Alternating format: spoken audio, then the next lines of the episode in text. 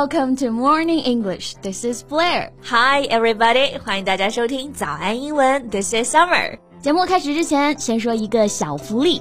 每周三，我们都会给粉丝免费送纸质版的英文原版书、英文原版杂志和早安周边。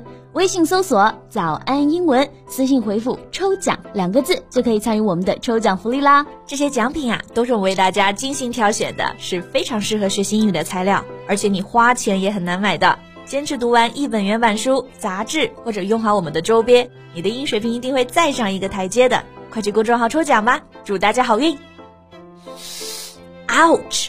What's wrong, Summer?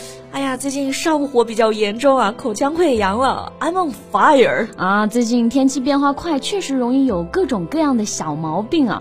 不过上火可不是 on fire。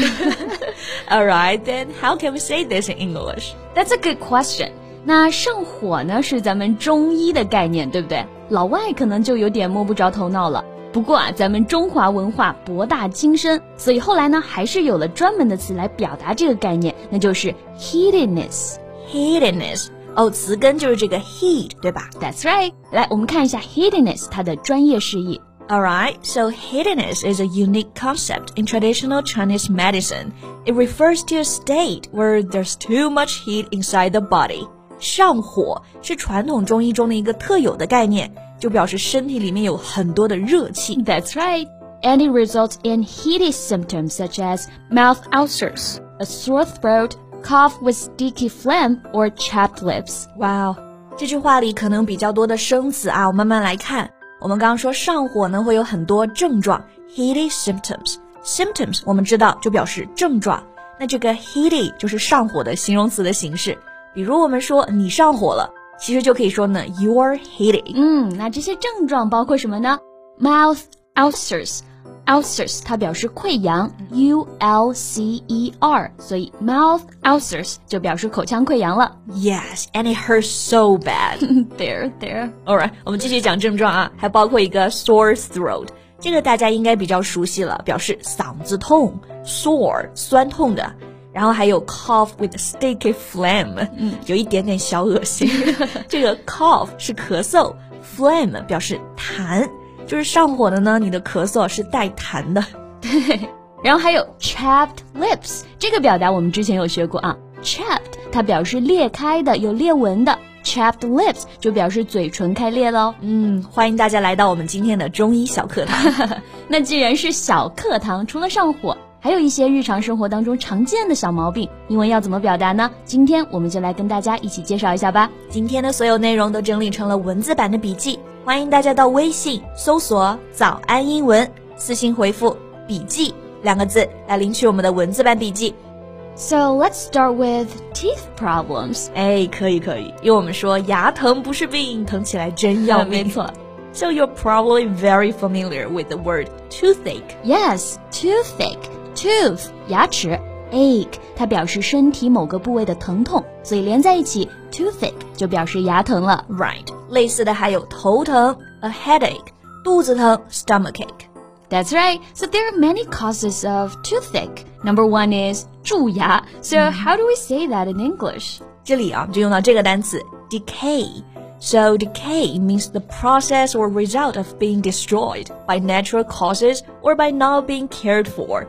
这个 decay 意思就是腐烂、腐坏。Yes，那蛀牙就是牙齿被腐坏了，tooth decay。嗯，读这个单词的时候，大家也要注意啊，decay，d e c a y，重音是在第二个音节上，decay。Yes，so for example, you can say. Sugar is a major agent in dental decay。糖啊是蛀牙的主要原因，所以收听我们节目的小朋友们要记得爱护牙齿，少吃糖。Yes。 那除了蛀牙，还有一个造成牙疼的原因就是哇，成年人应该都有过经历啊，就是长智齿了。yeah, so how do we say that in English? Okay, it's actually very easy. 智齿的智可不就是智慧吗？嗯，So we can just say wisdom tooth. 所以智齿真的就是有智慧的牙齿的意思，对不对？Yeah. So wisdom teeth come through at a more mature age. 因为智齿啊，一般是在人十六岁到二十五岁之间萌出的，这个时候人已经成熟了，很有智慧了。So that's why it's called wisdom tooth. Interesting. 哎，Summer，你拔过智齿吗？Yeah, I've had one wisdom tooth put out. What about you? 我也拔过一颗。It's something that I definitely don't want to go through again. 哎，不过刚刚我们说到拔牙，就用到了动词 pull out。对，这个很形象，pull out 把它拔出来。嗯，除了这个 pull out，还可以用到这个动词 extract。That's right. Extract can be used as a noun and a verb. 那做动词的时候呢，it means to take or pull something out especially when this needs force or effort，就是用力的取出、拔出。Yes. So here's an example sentence. My dentist said that my wisdom tooth needs to be extracted. 我的牙医说呢，我的智齿需要拔掉。That's right. 那上火了，最明显的一个症状就是长痘，对不对？嗯，长痘可真的是太讨厌了。Then how do we say 长痘 in English? That's also easy. 平时我们脸上总会冒出一两个小痘痘，就可以用到 pimple。P I M P L E pimple. For example, I have a pimple on my nose. What should I do? 怎么办，Blair？我的鼻子上长了一颗痘痘。yes, pimple. Or we can use the word zit. Z I T，这是更加口语的表示痘痘的说法，和 pimple 呢没有什么很大区别。So for example, I applied some pimple cream on the big zit on my face. 我在脸上的大痘痘上啊涂了一些药膏。嗯，那一般来说，青春痘啊 或者是爆发很多的痘痘，还有粉刺。这里的粉刺呢，还有一个单词 acne，a c n e。acne. Right. So if someone has acne, they have a skin condition which causes a lot of pimples on their face and neck. 就表示粉刺了。Yeah. So here's another example sentence.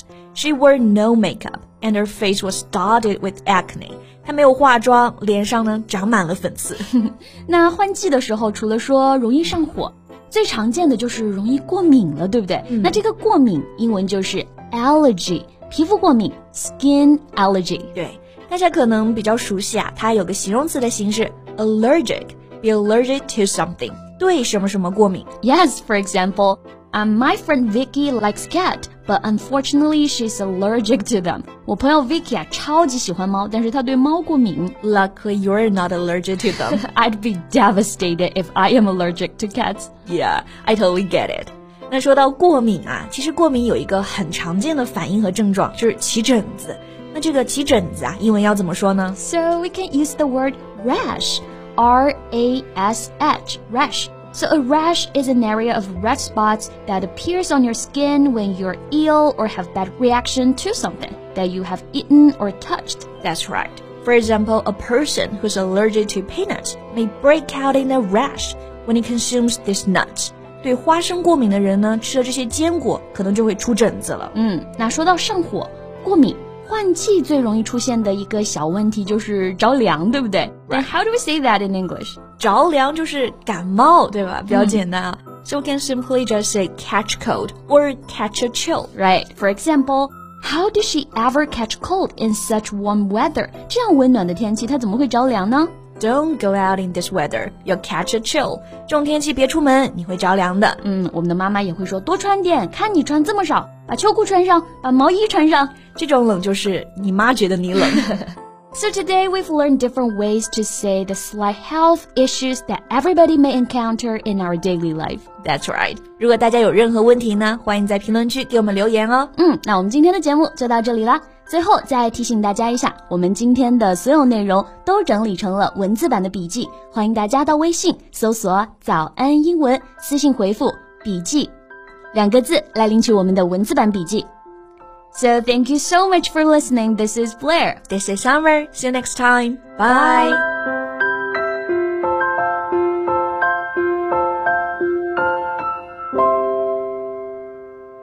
This podcast is from Morning English. 学口语就来早安英文。